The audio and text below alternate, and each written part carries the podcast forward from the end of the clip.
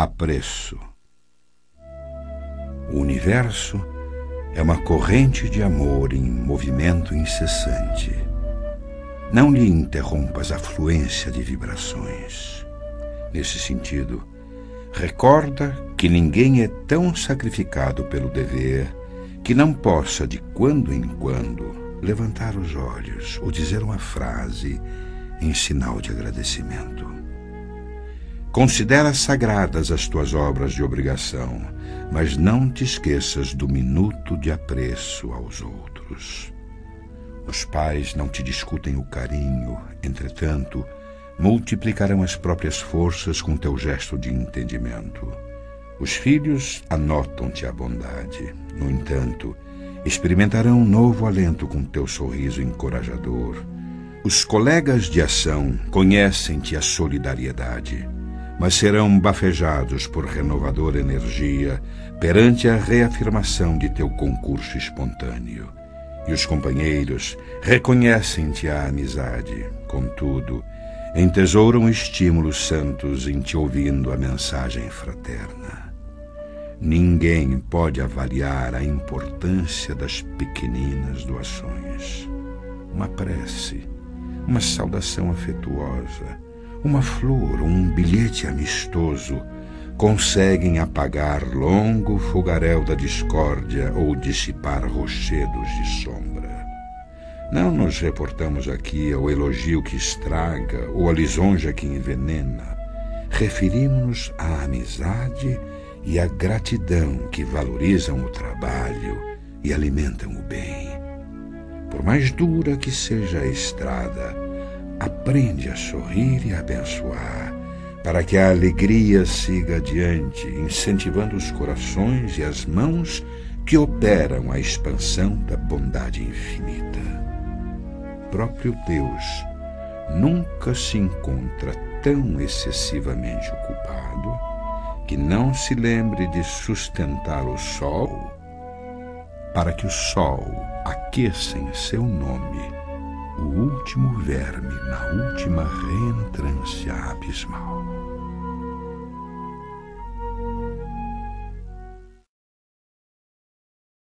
Chamamento ao amor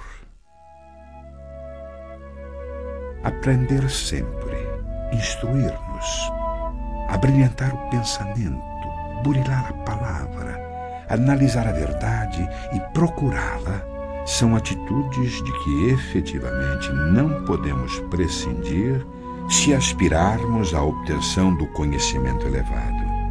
Entretanto, Milhões de talentosos obreiros da evolução terrestre nos séculos que se foram esposaram a cultura intelectual em sentido único e fomentaram opressões que culminaram em pavorosas guerras de extermínio. Incapazes de controlar apetites e paixões, desvairaram-se na corrida ao poder, encharcando a terra com o sangue e o pranto de quantos lhes foram vítimas das ambições desregradas. Toda grandeza de inteligência exige moderação e equilíbrio para não desbordar-se em devassidão e loucura. Ainda assim, a temperança e a paciência por si só não chegam para enaltecer o lustre do cérebro. A própria diplomacia, aliás sempre venerável, embora resida nos cimos da suavidade e da tolerância, pelos gestos de sobriedade e cortesia com que se manifesta, em muitos casos não é senão a arte de contemporizar com o rancor existente entre as nações, segurando calma o estupindo ódio da belicosidade para a respectiva explosão na época em que julga oportuna a calamitosas conflagrações. O apontamento do Evangelho, no entanto, é claro e preciso.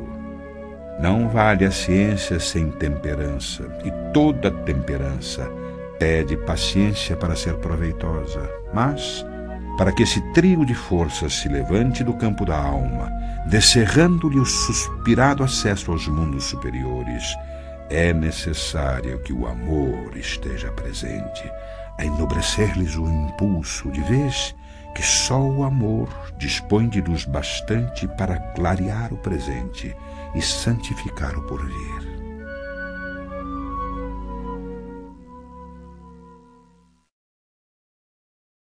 Na luz da verdade. Nenhuma espécie de amor humano pode comparar-se ao divino amor. Semelhante apontamento deve ser mencionado toda vez que nos inclinemos a violentar o pensamento alheio. Bondade suprema, que é sempre a bondade invariável, deixa livres as criaturas para a aquisição do conhecimento. A vontade do Espírito é acatada pela providência em todas as manifestações incluindo aquelas em que o homem se extravia na criminalidade, esposando obscuros compromissos. A pessoa converte, pois, a vida naquilo que deseje, sob a égide da justiça perfeita que reina em todos os distritos do universo, determinando seja concedido a cada um por suas obras. Elegemos os tipos de experiência em que nos propomos estagiar nessa ou naquela fase da evolução. Discórdia e tranquilidade, ação e preguiça, erro e corrigenda, débito e resgate são frutos de nossa escolha. Respeitemo-nos assim uns aos outros.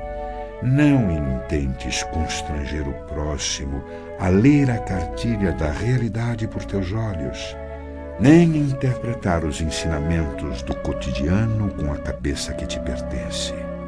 A emancipação íntima surgirá para a consciência à medida que a consciência se dispõe a buscá-la. Rememoremos as palavras do Cristo. Conhecereis a verdade, e a verdade vos libertará. Note-se que o mestre não designou lugar, não traçou condições, não estatuiu roteiros, nem especificou o tempo. Prometeu simplesmente: Conhecereis a verdade. E para o acesso à verdade, cada um tem o seu dia.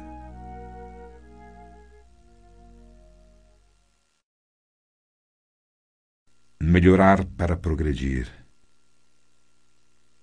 Melhorar para progredir, eis a senha da evolução. Passa o rio dos dons divinos em todos os continentes da vida. Contudo, cada ser se lhe recolhe as águas segundo o recipiente de que se faz portador. Não ouvides que os talentos de Deus são iguais para todos, competindo a nós outros a solução do problema alusivo à capacidade de recebê-los.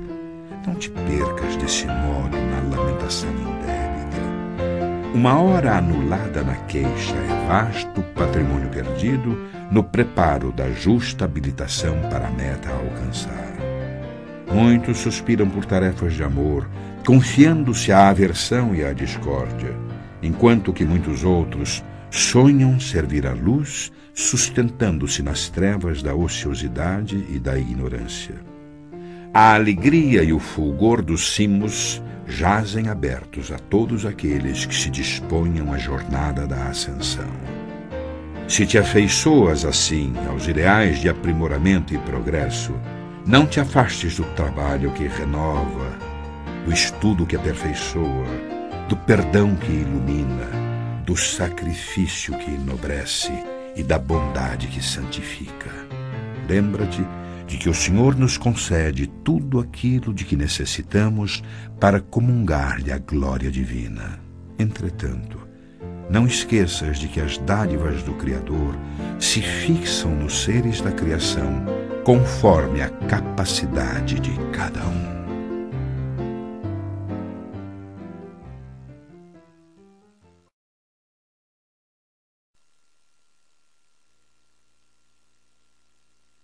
Na exaltação do reino divino.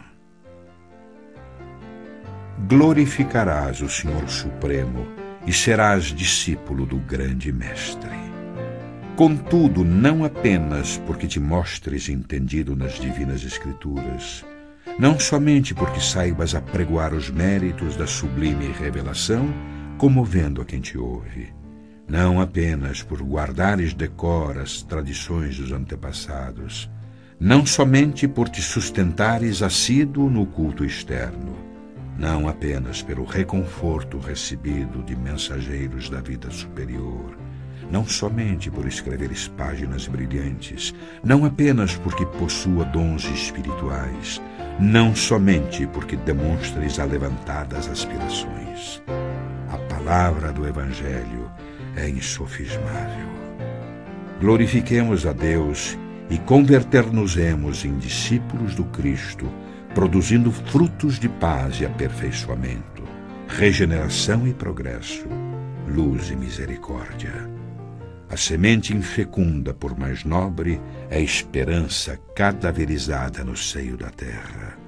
Assim também, por mais ardente, a fé que não se exprime em obras de educação e de amor, redenção e bondade, é talento morto.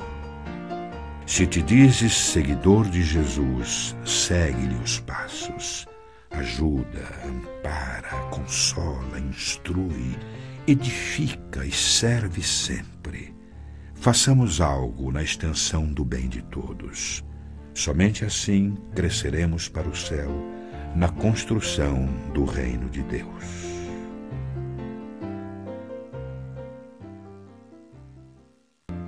Divinos, divinos dons. Realmente não foi o Pai Excelso quem nos instilou o espírito do medo. Ao revés disso, conferiu-nos largamente a fortaleza, o amor e a moderação. Todos somos assim, dotados de recursos para desenvolver ao infinito os dons divinos da fortaleza, que é o valor moral, do amor, que é serviço incessante no bem, e da moderação, que define equilíbrio. Entretanto, a maneira do operário que foge à máquina acreditando receber impunemente o salário da oficina sem o suor do trabalho, desertamos da responsabilidade, supondo obter sem paga os benefícios da vida sem o esforço do próprio burilamento. O operário, nessas circunstâncias, ganha vantagens materiais, contudo, na intimidade, permanece no nível da incompetência.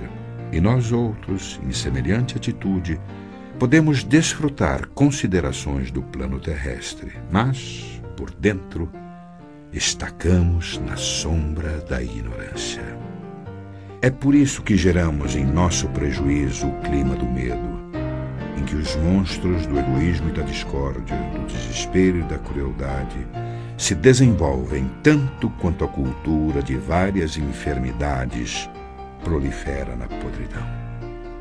Não te percas desse modo nas ideias equidistantes ou destruidoras do medo, capazes de operar a ruína dos melhores impulsos, porque se utilizas a fortaleza, o amor e a moderação, talentos de que o Senhor te investiu em favor do próprio aperfeiçoamento, seguirás para diante na terra e além da terra, com a luz do coração e a paz da consciência.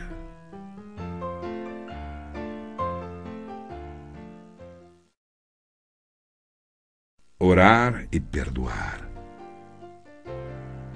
Como poderá alguém manter a própria consciência tranquila sem intenções sinceras? De igual modo, poderemos indagar como sustentar o coração sereno durante a prece sem análise real de si mesmo? A oração, para surtir resultados essenciais de conforto, exige enfrentemos a consciência em todas as circunstâncias. Intenções estranhas de sentimentos propositalmente viciados não se conciliam com um clima favorável à segurança de espírito. A coexistência do mal e do bem no íntimo do ser impossibilita o estabelecimento da paz. Sentimentos odiosos e vindicativos impedem a floração da espiritualidade superior. A Deus não se ilude, e a oração exterioriza a nossa emoção real. Dessa maneira, sem a luz da harmonia e do amor, não perceberemos a resposta celeste às nossas necessidades. A lei não se dobra às nossas fraquezas, porque a vontade divina não pode errar como a vontade humana, competindo-nos o dever de adaptar-nos aos excelsos desígnios.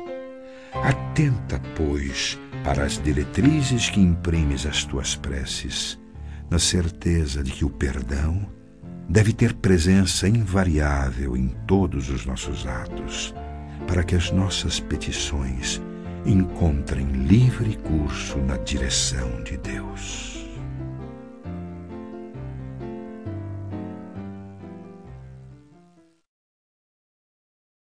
Perdão, santo remédio.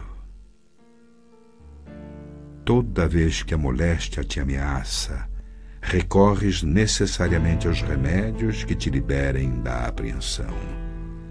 Agentes calmantes para a dor, sedativos para a ansiedade.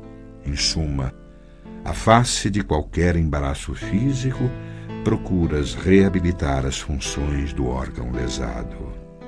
Lembra-te de semelhante impositivo e recorda que há pensamentos enfermiços de queixa e mágoa, de prevenção e antipatia, a te solicitarem adequada medicação para que se restaure o equilíbrio. E se nas doenças vulgares reclamas despreocupação em favor da cura, é natural que nos achaques do espírito necessites de esquecimento para que se te refaçam as forças. O perdão é, pois, remédio santo para a euforia da mente na luta cotidiana tanto quanto não deves conservar detritos e infecções no vaso orgânico, não mantenhas aversão e rancor na própria alma. Perdoa a quantos te aborreçam, perdoa a quantos te firam, perdoa agora, hoje e amanhã, incondicionalmente. Recorda que todas as criaturas trazem consigo as imperfeições e fraquezas que lhes são peculiares tanto quanto ainda desajustados, trazemos também as nossas. É por isso que Jesus, o emissário divino, crucificado pela perseguição gratuita, rogou a Deus ante os próprios algozes: Pai, perdoa-lhes, porque não sabem o que fazem. E deixando os ofensores nas inibições próprias a cada um, sustentou em si a luz do amor que dissolve toda a sombra, induzindo-nos à conquista da luz eterna.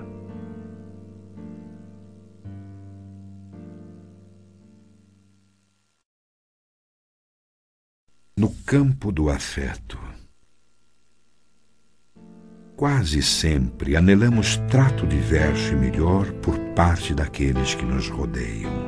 Ansiamos pela afeição que nos compreenda os intentos mais íntimos que se mantenha invariável, quais sejam as circunstâncias, que nos escute sem reclamar nos momentos mais duros, que nos revele todas as faltas, que não nos exija tributações de carinho, que não nos peça impostos de gratidão, que nos encoraje e sustente nos dias tristes e nos partilhe o contentamento nas horas de céu azul. Suspiramos pelo entendimento integral e pela amizade perfeita. Entretanto, se rogamos afetos marcados por semelhantes valores, é indispensável comecemos a ser para os outros esse amigo ideal. Se desejamos recolher amor e paciência nas manifestações do próximo, saibamos distribuí-los com todos aqueles que nos partilham a marcha. Bondade forma bondade, abnegação gera abnegação palavra do apóstolo Paulo é clara e franca nesse sentido. Tudo que o homem semear, isto também ceifará.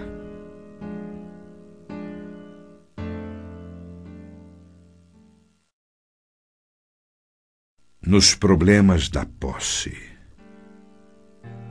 Não encarceres o próprio espírito no apego aos patrimônios transitórios do plano material que muitas vezes não passam de sombra coagulada em torno do coração.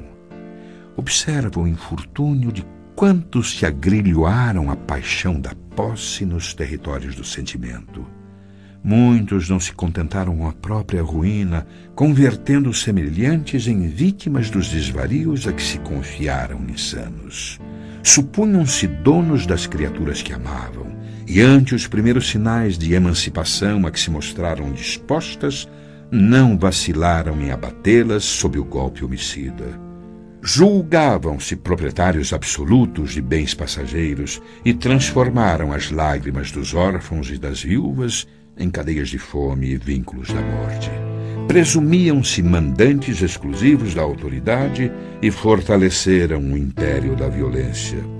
Superestimavam os próprios recursos e, enseguecidos na megalomania do poder transviado, agravaram junto de si os perigos da ignorância e os processos da crueldade. Todos eles, porém, dominados pelo orgulho, despertaram desorientados e infelizes nas trevas que amontoaram em si mesmos, com um imenso trabalho a fazer para a própria libertação. Usa as possibilidades da vida sem a presunção de te assenhoreares daquilo que Deus te empresta. Nessa ou naquela vantagem efêmera que te felicite o caminho entre os homens, recorda com o apóstolo Paulo que os espíritos reencarnados não trazem consigo quaisquer propriedades materiais para este mundo. E manifesto é que nenhuma delas poderão levar dele.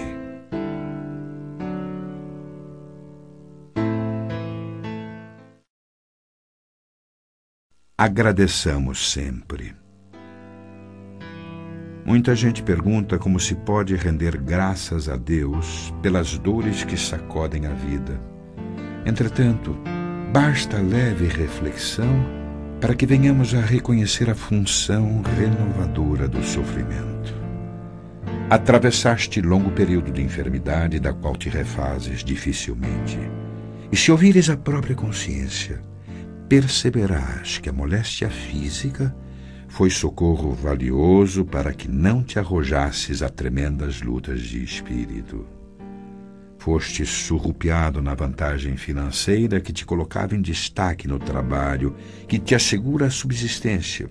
E se meditas severamente no assunto, observarás que a suposta humilhação te livrou de compromissos perigosos e arrasadores. Perdestes recursos materiais que apenas te acrescentariam o reconforto desnecessário no cargo da própria existência. E se te deres ao exame desapaixonado da própria situação, verificarás que alijaste o peso dourado de enfeites suntuosos que te fariam, provavelmente, a vítima de criminosos assaltos. Amargastes a deserção do amigo em cujo afeto depositavas a maior esperança. E se estudares a ocorrência com plena isenção de ânimo, concluirás que o tempo te libertou de um laço impróprio que se transfiguraria talvez de futuro em pesado grilhão. Não te confie às aparências. Louva o céu azul que te imprime euforia ao pensamento, mas agradece também a nuvem que te garante a chuva mensageira do pão. Mesmo que não entendas de pronto os desígnios da providência divina, recebe a aprovação como sendo o melhor que merecemos hoje em favor do amanhã.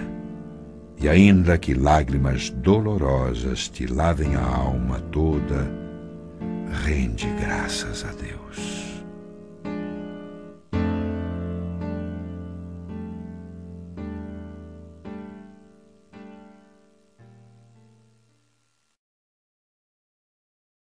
No ato de orar. Um Pai terrestre, com quantas deficiências compreensíveis da condição humana, jamais oferece pedra ao filho que pede pão. Certamente que, em lhe examinando essa ou aquela solicitação, considerará os imperativos de tempo, circunstância, necessidade ou lugar se o filho é ainda criança, não lhe entrega dinamite para brincar, porque o menino formule rogativa ensopando-se de lágrimas. Se o filho jaz perturbado, não lhe confere direção da família pelo fato de recolher-lhe peditórios comoventes. Se o filho, por várias vezes, deixou a casa em ruína por desperdício delituoso, não lhe restituirá de pronto o governo dos assuntos domésticos só pelo motivo de se ver rodeado de súplicas. E, se o filho permanece atrasado no progresso escolar, não lhe autoriza regalos prolongados unicamente porque lhe ouça enternecedores requerimentos. Em hipótese alguma, aniquilará as esperanças dos descendentes, mas, no interesse deles próprios, lhe concederá isso ou aquilo, consultando-lhes a conveniência e a segurança, até que se ergam ao nível da madureza, responsabilidade, merecimento e habilitação, suscetíveis de lhes assegurar a liberdade de pedir o que desejem isso acontece aos pais terrenos. Desse modo, se experimentas a desconfiança e inquietação no ato de orar, simplesmente porque choras e sofres, lembra-te da compaixão e do discernimento que já presidem o lar humano e não descreias da perfeita e infinita misericórdia do Pai Celestial.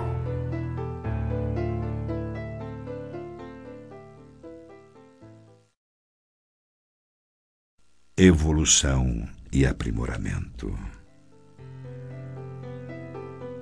Decididamente, em nome da eterna sabedoria, o homem é o senhor da evolução na Terra. Todos os elementos se lhe sujeitam à discrição. Todos os reinos do planeta rendem-lhe vassalagem. Montanhas ciclópicas sofrem-lhe a carga de explosivos transfigurando-se em matéria-prima destinada à edificação de cidades prestigiosas. Minérios por ele arrancados a entranhas do globo suportam-lhe os fornos incandescentes a fim de lhe garantirem utilidade e conforto. Rios e fontes obedecem-lhe às determinações, transferindo-se de leito com vistas à fertilização da gleba sedenta. Florestas atendem-lhe a derrubada, favorecendo o progresso.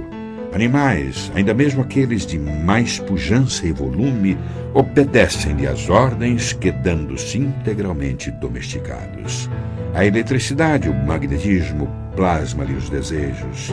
E o próprio átomo, síntese de força cósmica, descerra-lhes os segredos, aceitando-lhe as rédeas. Mas, não é só no domínio dos recursos humanos que o homem governa soberano. Ele pesquisa as reações populares e comanda a política, investiga os fenômenos da natureza e levanta a ciência, estuda as manifestações do pensamento e cria a instrução, especializa o trabalho e faz a indústria, relaciona as imposições do comércio e controla a economia. Claramente, nós, os espíritos em aperfeiçoamento, no aperfeiçoamento terrestre, conseguimos alterar ou manobrar as energias e os seres inferiores da orbe a que transitoriamente nos ajustamos e do qual nos é possível catalogar os impérios da luz infinita estuantes no universo. A face disso, não obstante sustentados pelo apoio divino nas lides educativas que nos são necessárias, o aprimoramento moral corre por nossa conta. O professor ensina, mas o aluno deve realizar-se. Os espíritos superiores nos amparam e esclarecem, no entanto, é disposição da lei que cada consciência responda pelo próprio destino. Meditemos nisso, valorizando as oportunidades em nossas mãos. Por muito alta a cota de trabalho corretivo que tragas dos compromissos assumidos em outras reencarnações, possuis determinadas sobras de tempo, do tempo que é patrimônio igual para todos, e com o tempo de que dispões, basta usares sabiamente a vontade tanta vez manejamos para agravar nossas dores, a fim de te consagrares ao serviço do bem e ao estudo iluminativo, quando quiseres, como quiseres e quanto quiseres, melhorando-te sempre.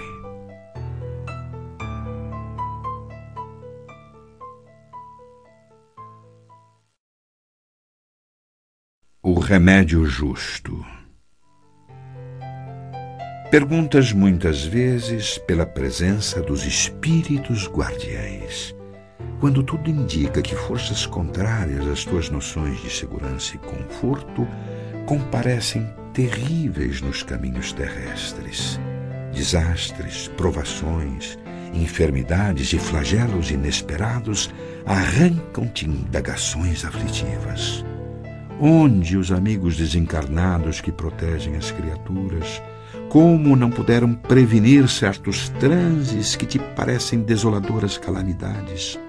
Se aspiras, no entanto, a conhecer a atitude moral dos espíritos benfeitores diante dos padecimentos desse matiz, consulta os corações que amam verdadeiramente na terra. Ausculta o sentimento das mães devotadas que bendizem com lágrimas as grades dos manicômios para os filhos que se desvairaram no vício, de modo a que não se transfiram da loucura à criminalidade confessa. Ouve os gemidos de amargura suprema dos pais amorosos que entregam os rebentos do próprio sangue no hospital para que lhe seja amputado esse ou aquele membro do corpo a fim de que a moléstia corruptora a que fizeram jus pelos erros do passado não lhes abrevie a existência. Escuta as esposas abnegadas, quando compelidas a concordarem chorando com os suplícios do cárcere para os companheiros queridos, evitando-se-lhes a queda em fossas mais profundas de delinquência.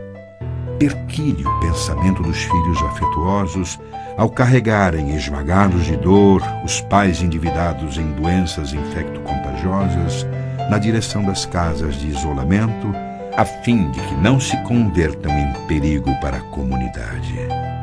Todos eles trocam frases de carinho e os dedos veludosos pelas palavras e pelas mãos de guardas e enfermeiros, algumas vezes desapiedados e frios embora continuem mentalmente jungidos aos seres que mais amam, orando e trabalhando para que lhes retornem ao seio.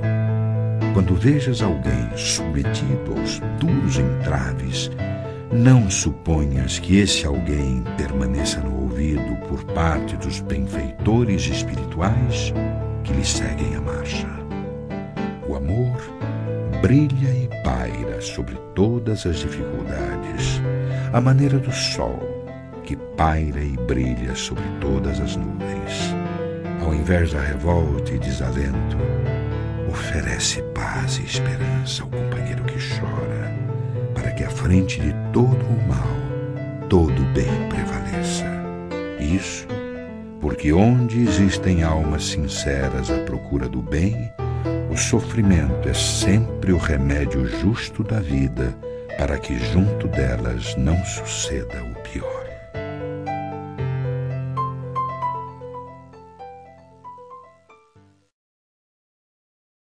Pequeninos. No mundo, resguardamos zelosamente livros e pergaminhos, empilhando compêndios e documentações em largas bibliotecas que são cofres fortes do pensamento. Preservamos tesouros artísticos de outras eras em museus que se fazem riquezas de avaliação inapreciável. Perfeitamente compreensível que assim seja. A educação não prescinde da consulta ao passado acautelamos a existência de rebanhos de plantações contra flagelos supervenientes, despendendo milhões para assustar ou diminuir a força destrutiva das inundações e das secas. mobilizamos verbas astronômicas no erguimento de recursos patrimoniais devidos ao conforto da coletividade, tanto no sustento e na defesa das instituições, quanto no equilíbrio e aprimoramento das relações humanas. Claramente normal que isso aconteça. Indispensável prover as exigências do presente com todos os elementos necessários à respeitabilidade da vida Urge, entretanto, assegurar o porvir, a esboçar-se impreciso no mundo ingênuo da infância. Abandonar pequeninos ao léu, na civilização magnificente da atualidade, é o mesmo que levantar soberbo palácio, farto de viandas, abarrotados de excessos e faiscantes luzes, relegando o futuro dono ao relaxamento e ao desespero fora das portas. A criança de agora erigir-se-nos-á fatalmente em biografia e retrato depois. Além de tudo, é preciso observar que, segundo os princípios da reencarnação, os meninos de hoje desempenharão amanhã junto de nós a função de pais e conselheiros, orientadores e chefes. Não nos cansemos, pois, de repetir que todos os bens e todos os males que depositarmos no espírito da criança ser-nos-ão devolvidos.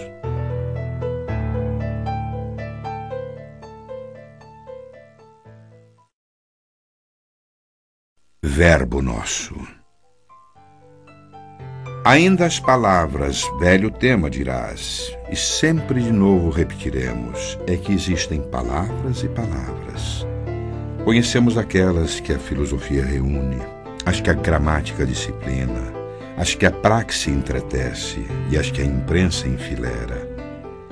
Referir-nos-emos, contudo, ao verbo arrojado em nós, temperado na boca com os ingredientes da emoção junto ao paladar daqueles que nos rodeiam.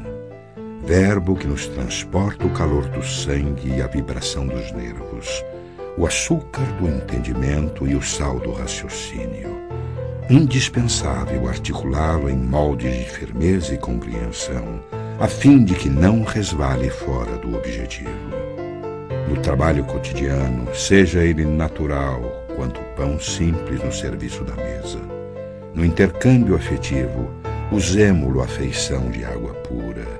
Nos instantes graves, façamo-lo igual ao bisturi do cirurgião, que se limita prudente à incisão na zona enfermiça, sem golpes desnecessários. Nos dias tristes, tomemo-lo por remédio eficiente sem fugir da dosagem. Palavras são agentes na construção de todos os edifícios da vida lancemo-las na direção dos outros com o equilíbrio e a tolerância com que desejamos venham elas até nós. Sobretudo, evitemos a desconsideração e a ironia. Todo sarcasmo é tiro a esmo. E sempre que a irritação nos visite, guardemo-nos em silêncio. De vez que a cólera é tempestade magnética no mundo da alma e qualquer palavra que arremessamos no momento de cólera é semelhante ao raio fulminatório que ninguém sabe onde vai cair.